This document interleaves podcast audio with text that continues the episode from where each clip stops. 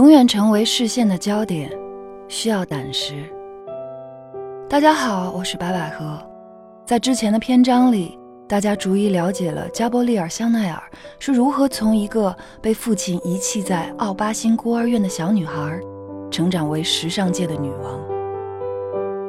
法国第一任文化部长安德烈·马尔罗曾说：“二十世纪最具影响力的三个人，分别是戴高乐、毕加索。”以及香奈儿，在这个篇章里，我将围绕他的生活以及他的好友，为你来讲述一下香奈儿的魅力。一九三二年十一月一日，万圣节，天空低垂着铅块一样的乌云，在这样暗淡的日子里，香奈儿女士却大胆举办了个人钻石珠宝展。展览场地选择在圣奥诺雷街二十九号，这是一栋法国十八世纪风格的堂皇建筑。巴黎的公主、公爵夫人和大使夫人们全都参加了香奈儿珠宝展的开幕酒会。在随后的两周，数千人来参观，票价是每人二十法郎。即使是这样，这次珠宝展仍然没能赚到什么钱。这些珠宝是钻石商会借展的，商会在几个月前就委派代表来见香奈儿，希望他能在经济如此萧条的情况下帮忙推广钻石珠宝，所有门票收入都捐给慈善机构。圣奥诺雷宅邸雕金砌玉的豪华大墙遮挡了外界的寒风凛凛，在这个天地里，香奈儿女士开创了新的珠宝设计风格。这一次所发布的作品非常特别，不再是他过去经常为点缀服装所设计的服饰珠宝，而是铂金镶钻的高级珠宝系列。根据报道，这次香奈儿女士的高级珠宝设计展现了两项新特色：首先，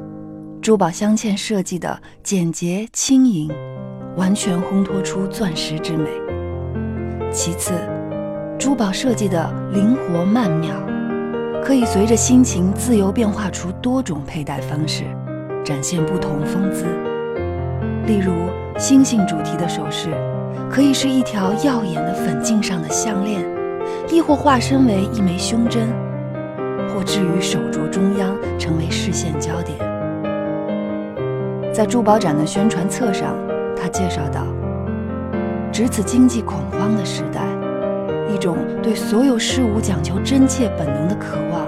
再度觉醒。这话让他的钻饰笼上了一股神秘氛围，令人更想一探究竟。蜡像人台佩戴着光芒耀眼的星星和彗星，模特如此逼真，让人忍不住想去触摸，检查一下他们的睫毛和头发是不是真的。可惜，他们都被隔在玻璃橱窗内。如同被锁住的睡美人，虽然他们的眼睛都是睁开的，他们在镜子映射出的钻石华丽光芒中，眼睛一眨不眨地凝视前方。这次珠宝展览宣告了一个全新时代的到来。这个珠宝展的主旨，并不是为了夸示保险柜里最大或最稀有的宝石。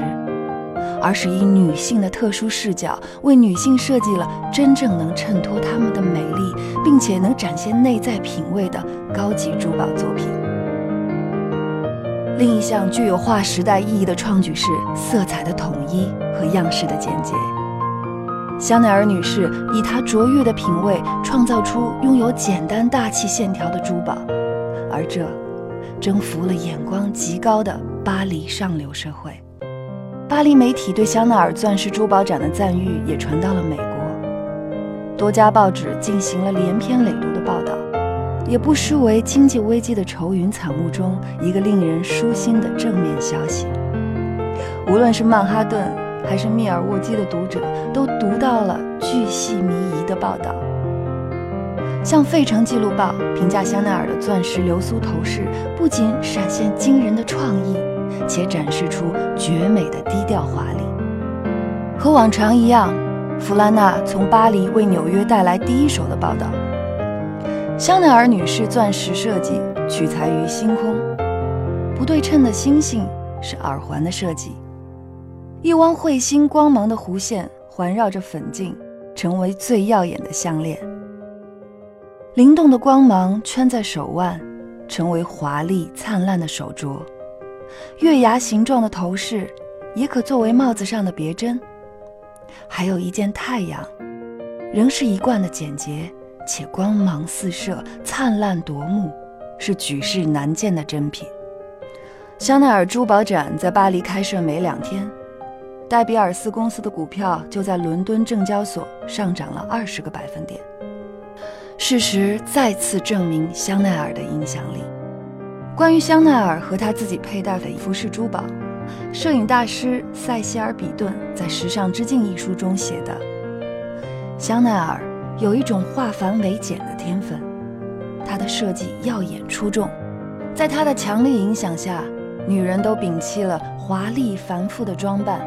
取而代之的是极简设计的斜纹软呢外套和裙子。当他们摘除了所有坠饰，穿得如同西联电报员般干净质朴时，香奈儿为这种简约服饰添上珠宝，如大块的祖母绿、红宝石。一圈又一圈的珠链，来造就一种低调的奢华感。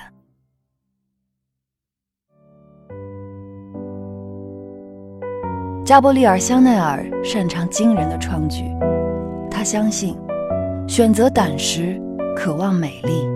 成为你自己，成为真实、真诚、不造作的人，这是他令人钦佩和着迷的地方，造就了他的传奇人生。